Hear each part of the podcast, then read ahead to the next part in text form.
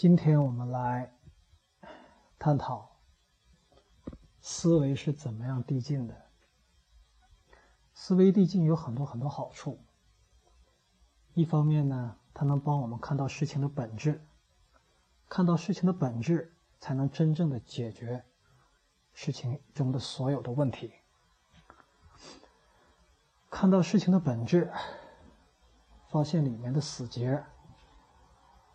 你才能够找到原来路线中的错误，并且找到新的路线，进而产生创新。创新的最终结果是把问题真正彻底的解决掉。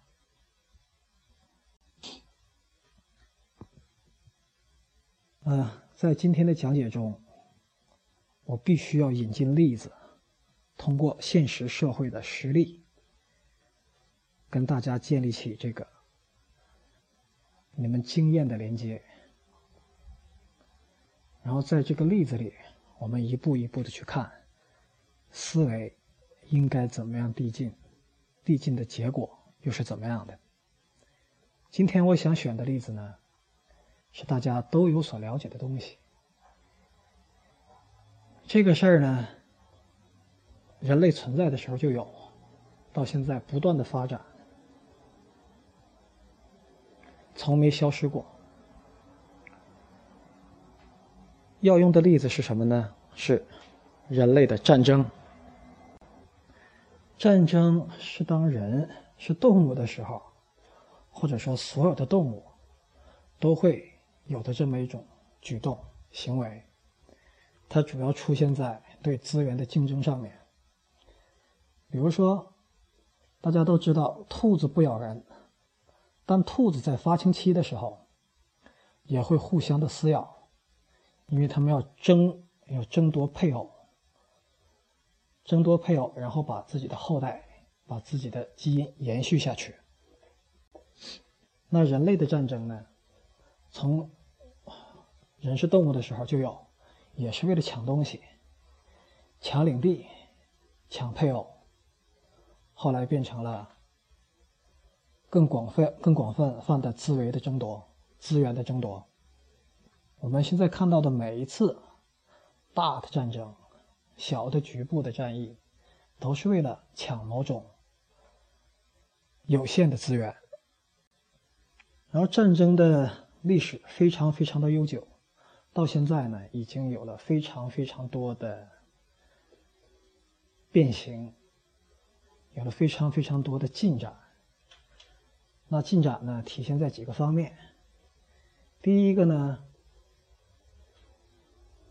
战争伤亡的人数好像在变得越来越少。第二个呢，战争的形式已经从原来的互相扔石头啊，用长矛，变成了到现在思维意识啊意识流层面上的战争。然后战争的技术呢，也得到了相当大的发展。从原来这个肾上腺激素一分泌，脸一红脖子一粗，开始非常没有规划、胡乱的打，到现在呢，可以变成精密的策划、前后的铺垫。左右的硬核，甚至精密的计算，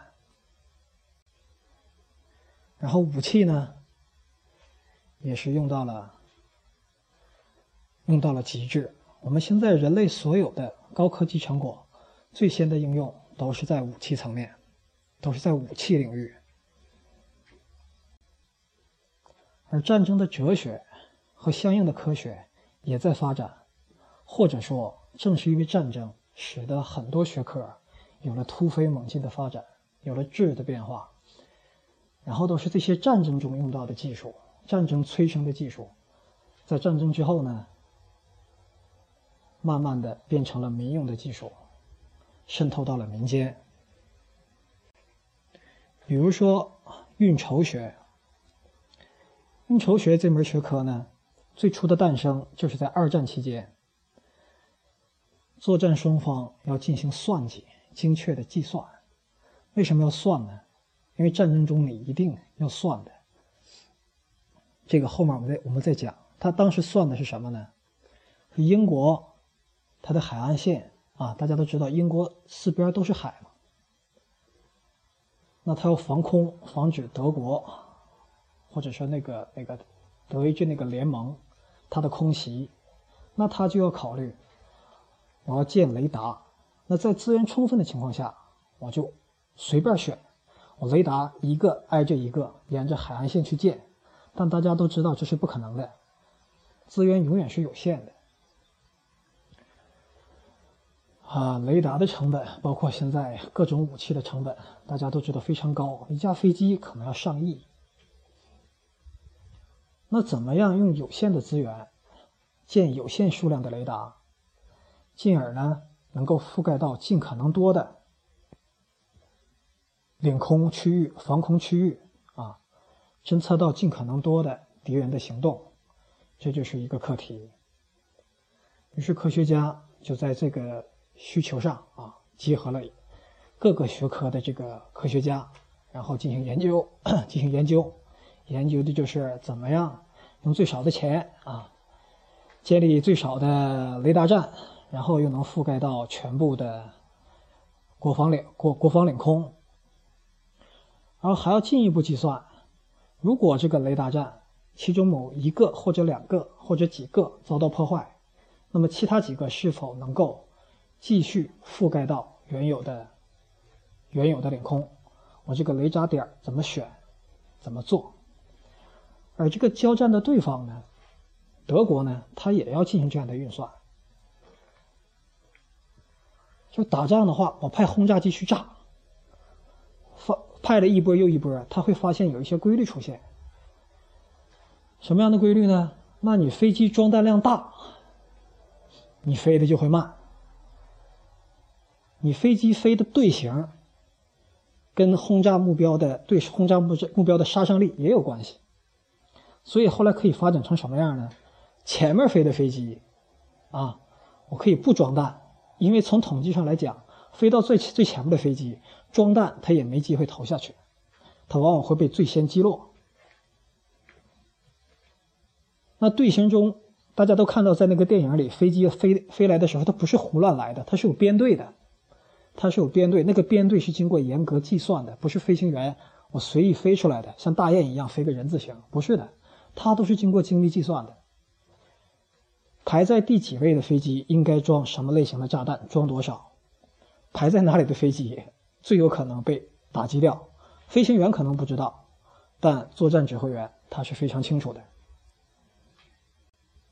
因为作战指挥员他要考虑全局，我这一次战斗。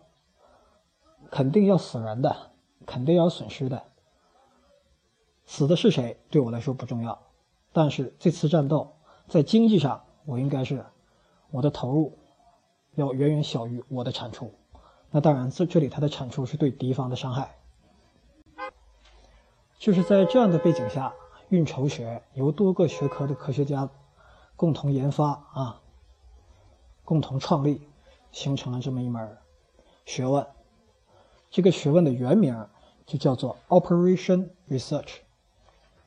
Operation 原意就是指军事行动，对行动中进行研究，对资源进行配置和优化，以期用最少的投入达到最大的打击效果。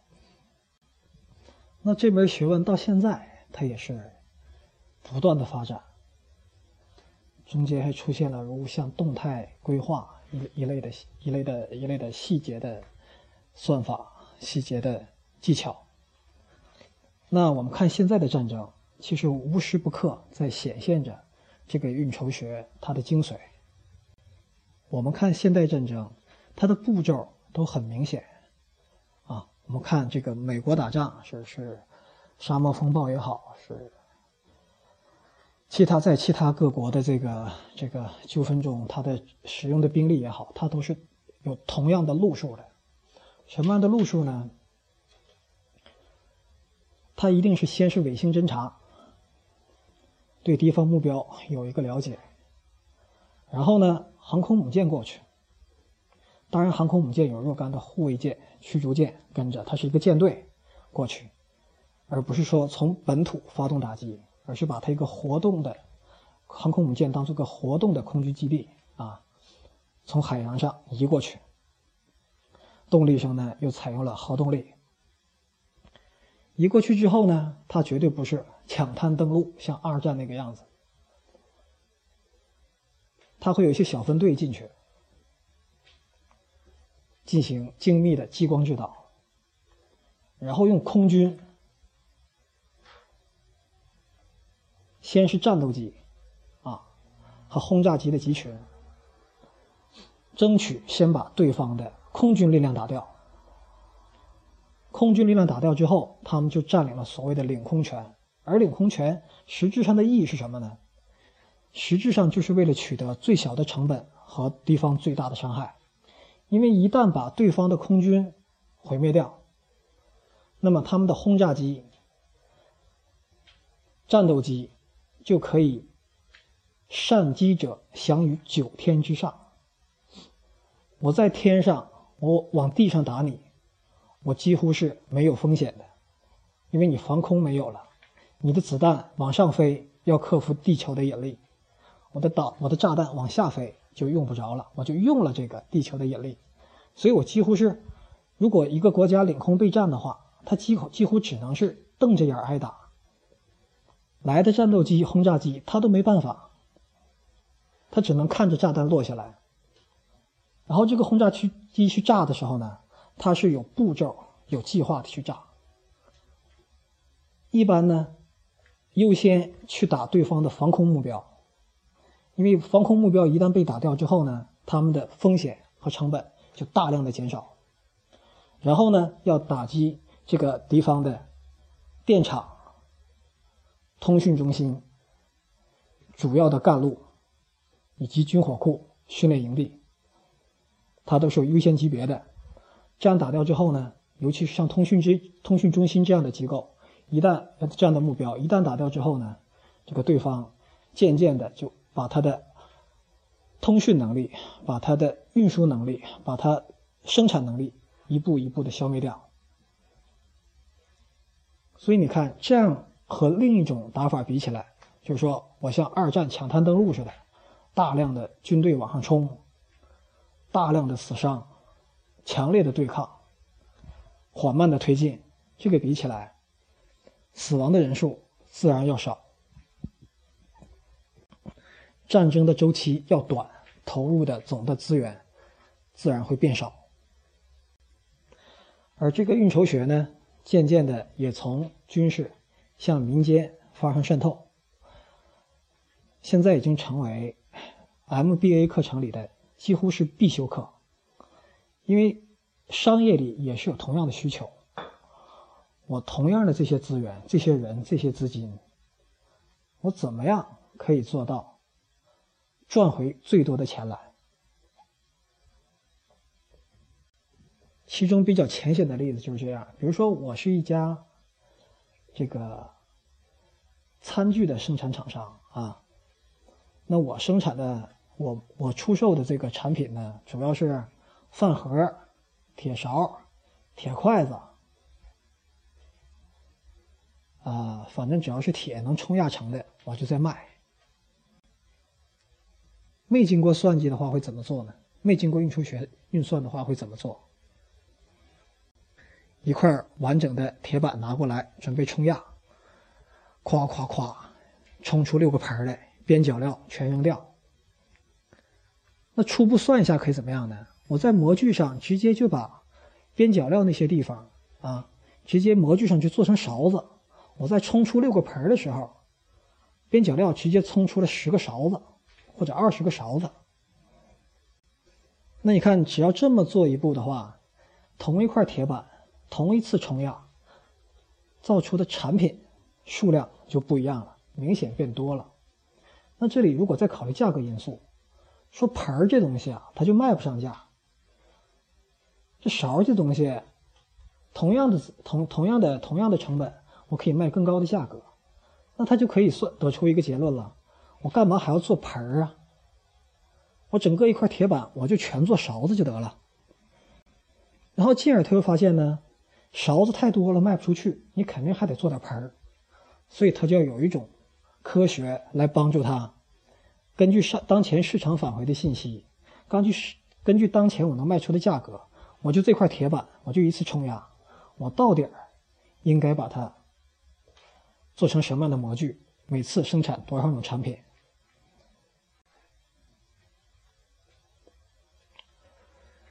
其实我们现在看到的肯德基、麦当劳，啊，这些快餐店，包括必胜客，包括一些很项目很专一的，它其实也是在沿用这样的思想。因为你算一笔账，就会发现，实际上饭店里最大的成本呢是厨师。饭店里最大的成本是厨师，啊，如果能把厨师这个成本消灭掉。那就利润就相对于上升了。你怎么做呢？其实麦当劳、肯德基和必胜客这些东西，它都是用工业化的方式来给大家提供食物，工业化和流水线，它不需要有厨师在这里去创造、去自由发挥。工作间里的操作者基本上做的是工人的工人的工作，他只要按照相应的标准。一个薯条该炸几分钟，油温几分钟，呃，多少度的时候开始放，控制在多少度。汉堡谁和谁一块加，中间加什么馅儿，放到哪里，这是非常标准化的工业流水线的制造。然后把这个食物的成本大量的降低，这个在我们人类的历史上起到过很多的作用，而它的本质就是把工业化生产扩展到了食品领域。而这样像这样的学问呢，在战争过程中发展了相当的多。其实大家可能有很多人不知道，我们今天天天在用的互联网啊，包括那手机连的这个网，它之之所以是这样，是最初由于军事的需求，在美国发展起来的。要知道，在没有互联网之前，网络之间都是单线连接。我们看以前那个战争片里，有通讯兵，通讯兵要负责铺电缆。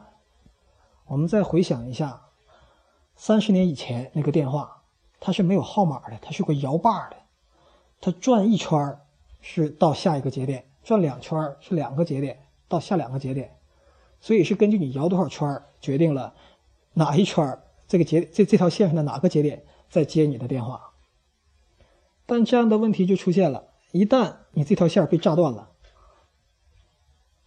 那么中间这些节点就全失去了链接，所以它需要一种网状的结构，在各个节点之间建立网状的结构，其中某一条线断，还可以有其他线连接着，这就是互联网的雏形，这也是互联网诞生的真正的原因。那我们实际上就可以知道了啊，现在这个。军校里最高级的课程应该都是什么？不是训练你射击呀，军校里最高级的课程就是进行精算，像财务精算师一样的进行精算。我炮兵怎么布阵？怎么打？我怎么样移动？怎么样一种阵型变换？这些都已经成为科学了。那么战争发展到今天，我已经讲了啊，已经有了相当大的变化。那我们看这个变化，它的一个进化的过程，它实际上就是人类整体的一个群体的思维推进的过程。那这个思维推进的过程，我们回过头来再梳理它是怎么产生的，未来继续推理下去，它将到何处去？在讲这个之前呢，我必须要强调一下，为什么我要用战争做例子。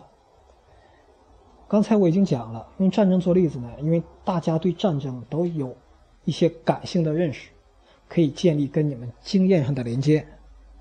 其实，更重要的目标啊，更重要的原因，并不是大家都知道这个。谈恋爱大家也都知道，为什么不能拿那个讲？为什么拿战争讲？因为战争它是个大买卖。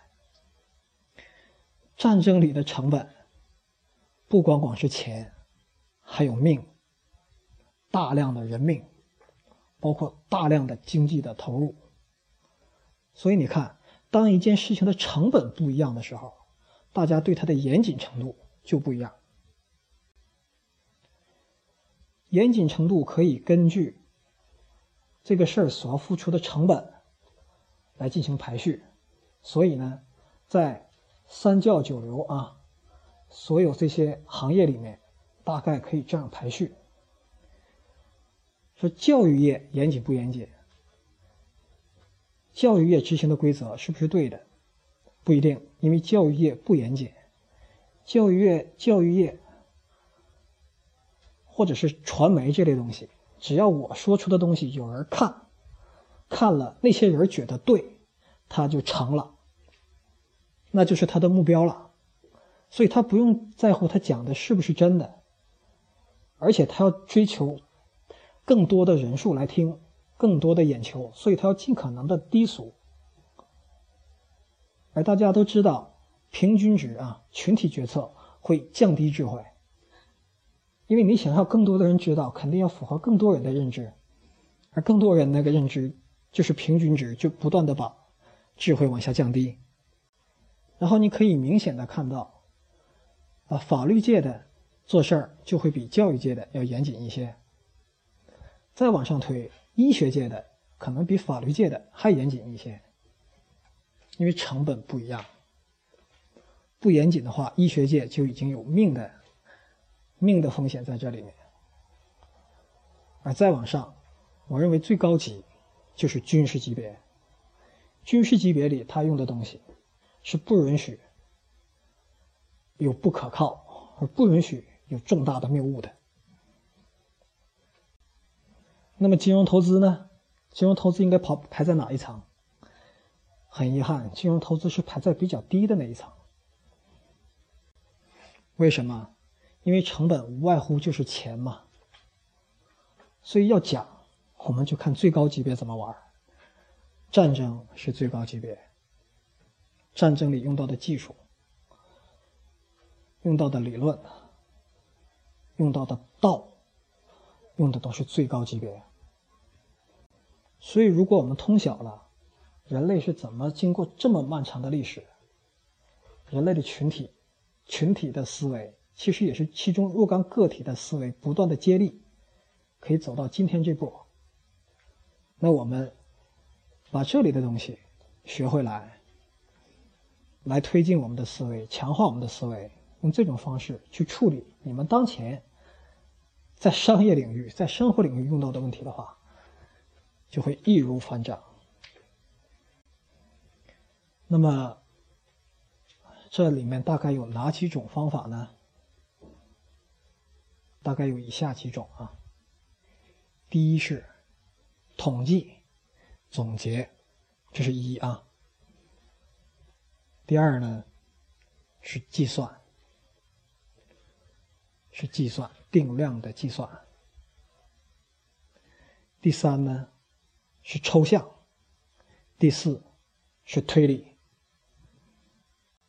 我们一个一个讲。整个人类的战争的发展史，就是不断的在这四个事儿里来回的运动。第一个总结和统计，就是人肯定是先有一些感性认识，在人类发展最初期，它都是感性认识，它的理性不是很强。举个最简单的例子啊，说你拿手指头杵墙，这是一个笑话吗？杵一下。使劲杵啊，手指头杵墙，杵一下，你会有个感受，叫啥？叫疼。你再更使劲杵，第二下是啥？更疼。我让你再加再加一份力量，再往墙上杵，叫啥？非常疼？不对，叫傻。你前两次已经捅疼了，你第三次还捅，那不傻吗？而这就是一个非常简单的一个总结的一个统计的过程，一个总结的过程。就说你两次已经可以建立经验了，一次不足以，两次已经可以建立经验了，第三次你还没有反省，那不就是傻吗？所以人们在战争中也是这样，开始就是操起家伙就打，最开始就是这样，也不考虑，打完了他得疼啊，疼完了他得考虑啊。比如说，两个原始人为了一个鸡腿打起来了，结果俩人呢，一个掉了一个胳膊，一个掉了一腿那他俩肯定得反省：操，为了这鸡腿我合不合适啊？我该不该打呀？所以在这个时候就已经有了对这个事儿的一个抽象。我不是打的本身了，而是我要评估我打的这个目标和我这个成本。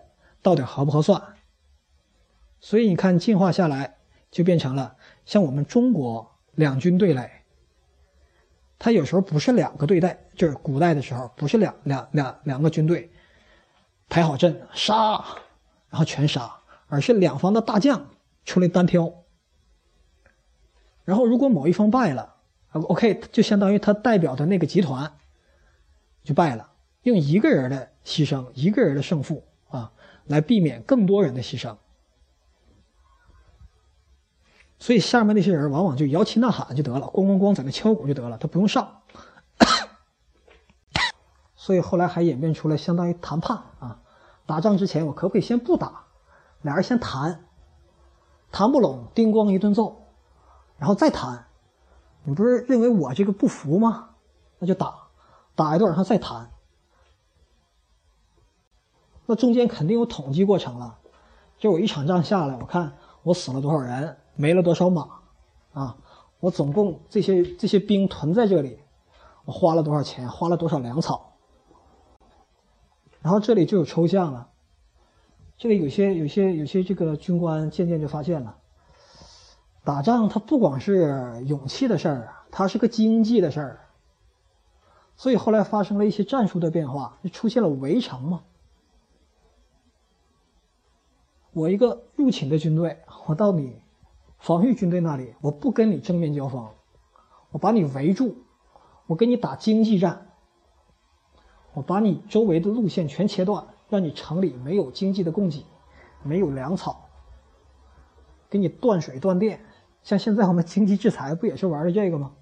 我围起来，那这是抽象之后的结果，因为他把这个事儿已经抽象到一个级别，就是说。你打仗不是说你玩刀弄枪，而是说你你在你在在时间上，在经济上，在很很多的维度上在玩然后渐渐这个计算呢，啊，就变成了更多领域的计算。那原来计算就是说我这个兵马这些看得见的东西，后来就变成了心理上的因素。比如说在战争中，以前也很常见有对敌宣传广播，对吧？然后飞机飞过来，扔的先不是炸弹，哎，扔的是宣传单，给你打心理战。因为后方群众的心理，包括作战战士的心理，也是战争胜败的一个重要的因素，也是一种资源。所以会有敢死队这一说，会有神风特工队这一说，他实际上就把这个这种心理的情绪的资源利用了起来，让这个战士变成了不怕死的。敢于自我牺牲的，用这种方式博取更大的胜利，成本是一样的哦。那还有类似的做法，比如说屠城。呃，我下面的例子可能会引起一些人的不适啊，但如果你不适了，你听完你不适了，那对不起，其实你是不适合于听这一档节目的。你可以离开了。我讲屠城，大家念念不忘的是日本侵略中国的时候，啊，尤其是在南京，说杀了三十万人。事情已经过去这么多年，这个事儿还总被提起，然后呢，被各种各样的渲染，说小婴儿他也杀，妇女他要强奸。不仅强奸，还要轮奸，不仅轮奸，还要之后用刀啊给切开。然后这个照片有这个用刀砍掉对方头颅啊，这个女人抱着孩子，然后那个刀把这个孩子跟女人一块砍死，然后那么多的人，那个尸体堆积如山。那看到这些资讯的人。他的本能的反应就是恐惧、害怕、憎恨、愤怒。我会不会有这种感觉呢？我也会啊。对我来说，那是我的同胞啊，长得跟我身边的人都差不多啊，然后被人砍死，然后女人被强奸、轮奸，然后，然后，然后抛开腹部，谁都受不了的呀。但是。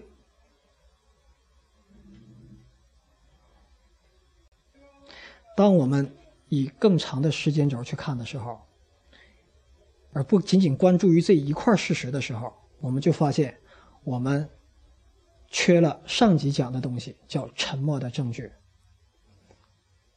就他是给你的判断，仅仅这个信息给你的判断是对你感性脑的影响。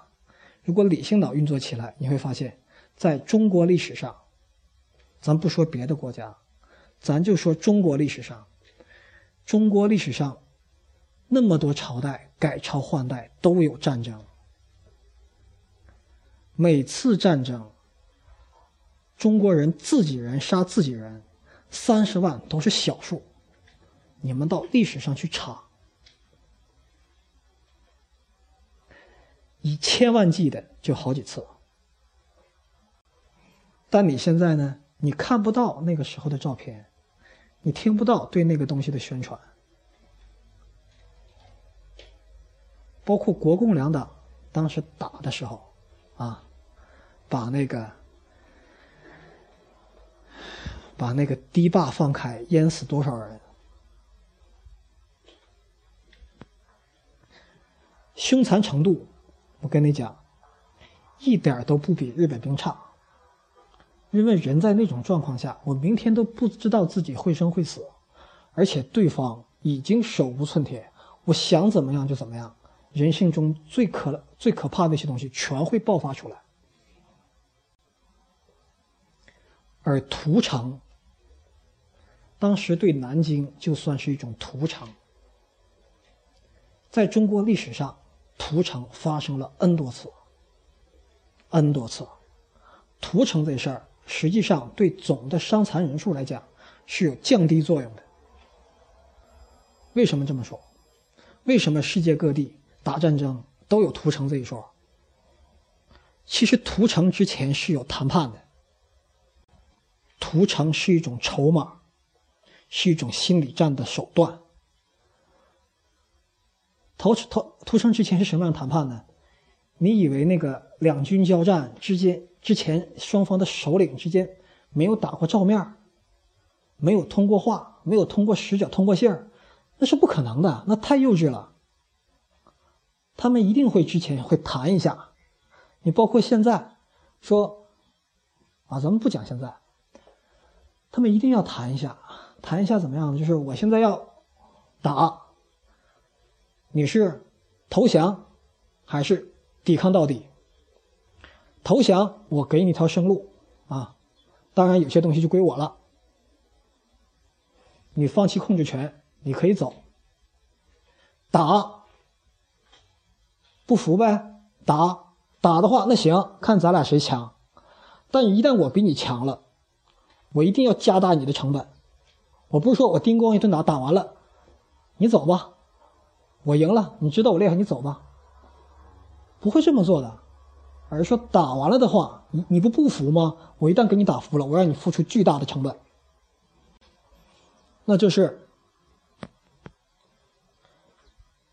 你要撤出就 OK，不撤出硬拼。我们打赢了，我们一定要屠城，而且这像一种契约一样，一旦真的赢了，他们就会执行屠城，因为这个城仅是他们目标其中的一个，后面若干的城。都看着呢，啊！你说屠城了，然后你打赢了，你没屠城，后面的城就会继续抵抗。所以我跟你说好了，我打赢你我就屠城，然后你还非要跟我打，那我打完了之后我一定要屠城。对后那是给后面的人看的，给后面的那些城看的，给后面的守军看的，给后面那些城里的居民看的。就像现在公司里给员工定的薪水，那是给当前员工定的薪水吗？不是，他是给后面要吸引的人看的薪水。正确的薪水应该是这么定的。所以屠城它的本质，它是战争里要用到的一个手段。这个手段是精密、经过经过计算、经过算、经过计算之后啊，来降低双方总体战争消耗的一种方法。当然，这里借用了把人的心理上的东西也都利用进来，把心理的东西，恐惧啊，这个这种。这种运算呢，变成了它的一种资源来用。而如果感性脑发达呢，它会或者理性脑弱一些啊，它会只关注到那些画面，受那个东西的刺激，进而产生强烈的情绪。而我跟你讲，就那些愤青，真的再有人侵略的时候，他们绝对会第一批变汉奸，因为他们感性脑最发达。在刚才这个例子里啊，我们已经看到了计算的影子，看到了抽象，看到了总结，看到了统计，但推理看的还比较少。我再讲讲推理，你再看看推理这个事儿对人类战争史的影响。推理啊，从字面上的意思啊，就是经过推导、经过推断得到一些理论。那对我来说呢，推理。它不仅是这个过程，它还是在理论上进一步得到新的理论的过程。而推理的基础呢，是前面讲过的统计、计算。那这个计算跟统计是不一样，这个计算主要讲的像运筹学这样的计算，统计是总结的工具。啊，抽象、统计、计算、抽象都是推理的基础。那我们回顾一下。啊，个军官打了若干次仗，发现那么打不行，啊，这是总结了。然后他一算，这么大我损失多少粮，损失多少人，损失多少武器弹药，对对方造成了多大的伤害呢？他要统计一下，啊，定量的计算。然后他要算了，我再打的话，我可以跟对方谈一下，咱们先出两个大将 PK，就开始最优化了啊，玩优化了已经。抽象呢，就是不断的打，不断的总结，不断的不断的计算之后，他就抽象出来。他妈的，其实打仗不是玩刀弄枪啊，其实打仗最终你玩的是脑子啊，你玩的是资源调配的能力啊，你玩的是战术啊。所以我们都知道诸葛亮，都知道孙子兵法，都知道三十六计，因为这些人都是玩脑子的。那下一步更精彩的就在推理了。我一直对人类这个推理的能力啊。是觉得是人世间最奇妙的一种能力。讲一个比较经典的场景，就一个人儿啊，坐自己家里，在办公桌上摊一些纸，那纸上有啥呢？有前人的总结和统计的结果，有一些运算的公式，还有一些东西的抽象。什么抽象呢？把这个地球外面围绕着多少行星这些数据啊拿过来，抽象成数学公式。然后在这算，在桌面上一算，就算出来，不对呀。按照这些数据来推导的话，地球外面这些行星数量是不对的，应该还有一颗行星，在地球稍微绕地球稍微远的地方啊，应该是太阳系啊，稍微更远的地方应该有更，应该还有另外一颗行星。后来证实，的确。有一颗星，你看到没有？他就坐在家里，拿这个数据一算，他就能算一个当时人类肉眼根本看不到的东西。这就是以前我经常讲的“见所未见”。就推理这个东西，你在家你就能那样。所以中国古话里也有叫做足不出户可知天下，或者什么样，反正我这个这方面的素养比较低啊。我知道那大概意思，但是是谁说的，说成啥样，我就不知道。而推理在战争中不断的应用，就挺精彩的啊。大家看到战争今天到这个状态，战争人类战争进化到这个状态。因为是有推理，它才能一步一步的步进。当然，推理前面的基础是总结、统计、计算、抽象。我们从武器的变化来看推理对战争的作用。我们先想象一个场景：如果交战双方啊，我说中国跟日本要打起来了啊，陆军相遇了，然后他们用的都是呲水枪。会发生什么样的状况？只可以用刺水枪哦，不可以用拳脚，不可以用牙咬的。两军作战只可以用抽水枪啊，那个呲水枪，就儿童玩具用那个呲水枪。大家说了，那太滑稽了，小孩玩呢啊？那我让大家再想象一个画面：当年虎克船长。带着舰队到达了澳洲。澳洲本地的居民当时还在石器或者木器时代啊，他们所有的武器都是用木头做成的。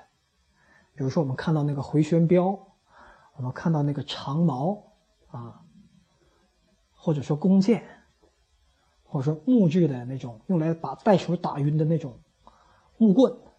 那是澳当时澳洲土土著居民使用的武器，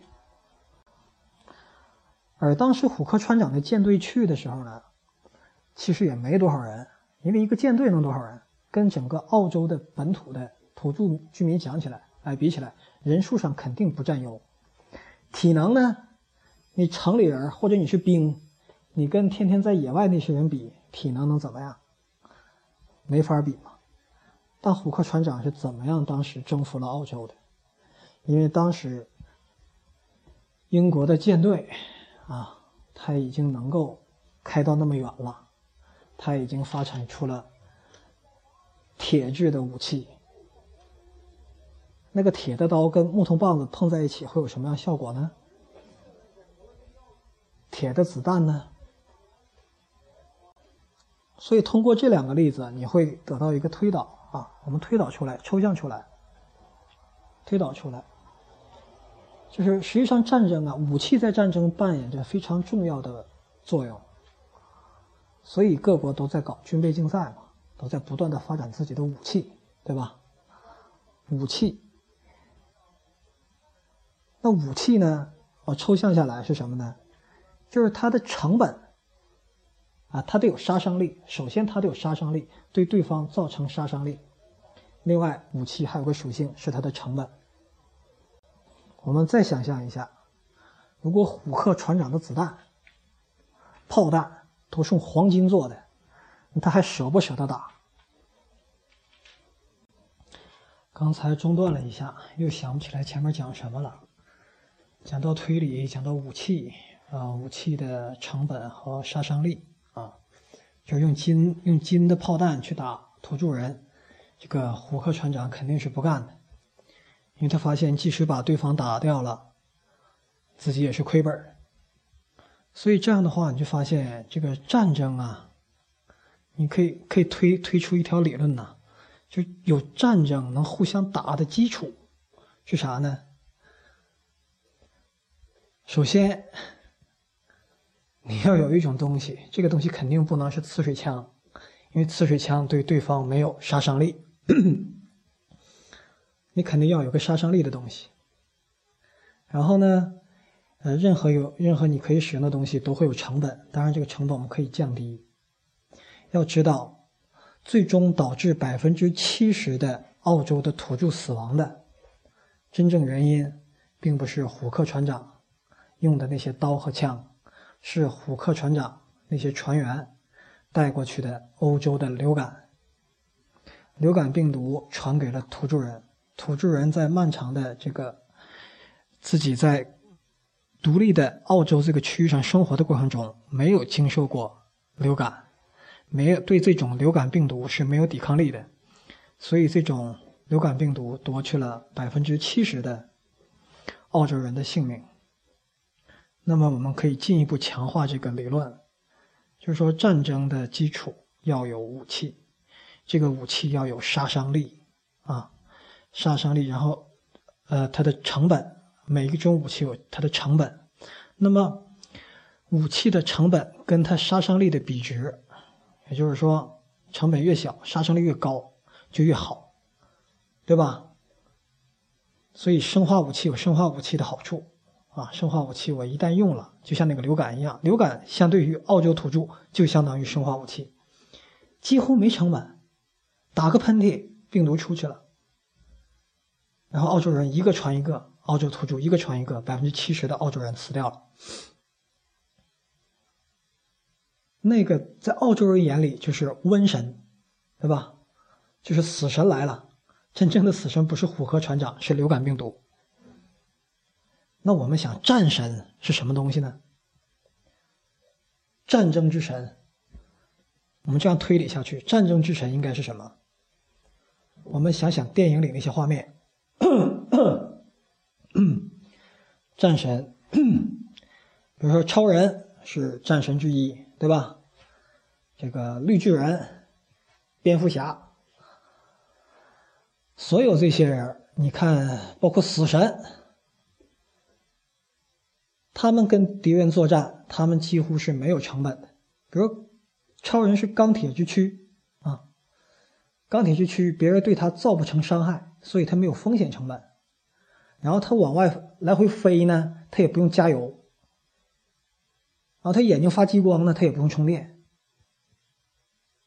你发现没有？所有这些英雄人物，他实际上就是，当然了，这是虚构的一个英雄人物，他一定有一个。没有被提到的隐形、隐形的被动性收入系统，而真正的英雄人物，比如说一艘核潜艇、一艘核动力航母，它里面是有强大的动力输入的。那我们说战神是什么？战神就是说他使用的武器，它的成本接近于零，杀伤力无限。那死神出来的形象就是。一挥手，轻轻一挥手，也是为了让你看到他在做这个动作。一挥手，那个人唰，全部倒下，全死掉了，就杀伤力特别强，成本又是零，那就是死神，在战场上就是战神，代表正义了，那就是维纳斯这一类的，包括如来，如来都不吃不喝，对吧？然后一个手掌可以变那么大，把孙悟空压在下面，杀伤力无限。所以所谓神，其实就是它的杀伤力或者说它的影响力跟它的成成本相比，这个比值是无穷大。所以这是我们在对战争这个历史进化史进行梳理过程中，我们进行统计、总结、计算、抽象推理之后得到的一条理论。那这个理论反过来说，就是战争的基础是你得有一种武器，这种武器的杀伤力要大于它的成本，然后杀伤力要进行转换哦，转换成武器成本的话是这样的，战争才能打。你看看战争是不是这样？一定是这样，否则就是拿刺水枪，否则就是拿金子来回拼。而现在战争中用到的一切东西。战术也好，运筹学也好，武器的升级和优化也好，都是奔着这个目标为努力的，以这个为目标来努力的，就是尽可能的降低战争中的成本，然后利用各种，比如说心理上的因素，比如说自然的因素，比如说地球引力的因素，来扩大杀伤力跟成本之间的比值。那进一步推，为什么要有多兵种呢？为什么要有多兵种呢？我又要有海军，又要有空军，又要有陆军。然后我打仗的时候，我尽可能不是陆军打陆军，是空军和海军在陆军够不着的地方去打陆军。然后让陆军特战队去破坏敌方的机场，或者巡航巡航导弹去打敌方的主要的主要的设施。为什么是这样呢？其实都是为了，在我采用这个兵种的时候，我相对于对方目标兵种，我的成本最低，我的杀伤力最大。所以兵种在凡人眼里，在普通民众的眼里，它表现为能飞的，在海上的，啊，陆军的，啊，有多威武，飞起来多漂亮。那个飞机要有几个几个这。几那个飞机的机翼要什么型？有几座几座？他关注的是这些，而其实不是。其实你最终你抽象过来，你发现他最终作战指挥部进行指挥、进行安排、呢，进行计划呃作战计划的制定的时候，他玩的就是这个，就是这一个比值。那这个比这个这个我们推推出这个理论，我们进一步的应用。啊，会发现有很多应用的好玩的地方，比如说，你可不可以？当呃，首先明确一下，我们的目标是降低我们的成本，增加对对方的杀伤力。那这个公式在数学家那里很容易进行一下转换。说，如果我想把这个值变大，可不可以把杀伤力直接转化为我的成本补给？把杀伤力转化为成本补给，这样就进一步的降低了成本，对吧？我成本本身打仗我有成本，但是我对对方杀伤，就可以得到缴获相应的东西，成为我弥补我的成本。你看，我们抗日歌曲有很多，其中有一首是啊，没有刀没有枪，敌人给我们造，对吧？没刀没枪，敌人给我们造。那这里其实有个事儿，就是你得把敌人打败了，然后你去缴获敌人的、缴获敌人的战斗物资，然后演变成你呃来弥补你的作战成本。这样的话，就会大家发现战争会出现一种很奇妙的景象，就是某一支战斗部队，它不需要供给，它就可以不断的对地方对对方造成损伤。像我们的特种部队啊，当然它有本身的供给方式，它本身带了一些粮食，带了一些弹药，然后呢，在丛林里呢，它可以去抓青蛙、抓蛇去吃，来供给自己的体力需求。然后最重要的其实不是靠这些，你光吃青蛙的话，你子弹会打光的。他打掉一个据点，杀掉一个敌人，他会把他的武器拿过来变成自己的武器。武器是没有主人属性的，他可以先跑到敌敌人的机场。他可以特种部队可以先跑到敌方的这个直升机场劫持对方的战斗直升机，再开着这个敌方的战斗直升机去对他们的陆军进行扫射，这是电影里经常出现的。但打也应该这么打，这打的就非常巧，而这个巧正是这个理论的应用。而更精彩的形式体现在各大战役中，我们观察。世界上各种战役，我们会发现战役它有不同的阶段。那有一个阶段非常奇妙，就是刚开始大家基本都是势均力敌，互相打来打去，打来打去。但过了某个突破点之后，你会发现其中一方就是势如破竹啊。就是最开始两个人在某个某个省交界在打，打完之后突然某一点，其中某一支军队就一下气吞山河，八百里。像我们解放战争中有很多这个战役就是这个样子，那这是怎么玩的呢？其实也是这条理论的应用啊。说两个两军队嘞，这个部队十万，那个部队十万，然后一打，按理来说，那不叫杀人一万自损三千吗？两个人都是损失的呀。但会发生一种什么情况呢？两个两个十万的部队打对方的。队伍损失两万，这边队伍损失一万啊！咱就说，咱不说中日，因为我不想挑这种情绪。咱就说外星人跟地球人打啊，文明程度都差不多啊。他们派十万兵，中国呃地球人派十万兵，然后地球人跟这个外星人打仗，这一仗呢，中国人损失，哎，地球人损失一万，对方损失两万，对方损失两万。那这一仗来讲，基本上就是中国，哎，地球人赢了嘛。赢之后，结果发生一个状况，就是外星人剩下那八万多不打了，投降了。那其中呢，有两万人说我不玩了，我回家了。另外还有六万人吗？六万人说你们强，我跟你们玩。所以这本本来是二十万人相互打仗，其中我方的作战部队战争之后剩九万人，但因为有对方的叛变。嗯，对方有六万人的叛变，我们的队伍直接增长了百分之五十，就是从十万人变成十五万，然后这样不断的这样推进下去，这个高增长率你看见没有？所以就会势如破竹，气吞山河八百里。而这个外星人部队变节的过程，就是敌方的，就是我方的杀伤力将敌方的资源。变成我方的资源，弥不仅弥补了我方的成本，而使我我方的资源得以扩大。这样的话，就影响总局进进而进一步的一步一步的哎进行深化，强的一方就变得越来越强，弱的一方变得迅速的变弱。所以这个你就了解为什么要有屠城了，为什么要有心理战了？因为心理战是便捷的重要前提。所以，一个真正的英雄。不是战斗英雄，不是去拿肉体去当炸药包支架或者去堵枪眼啊！如果真的有这样的事儿的话，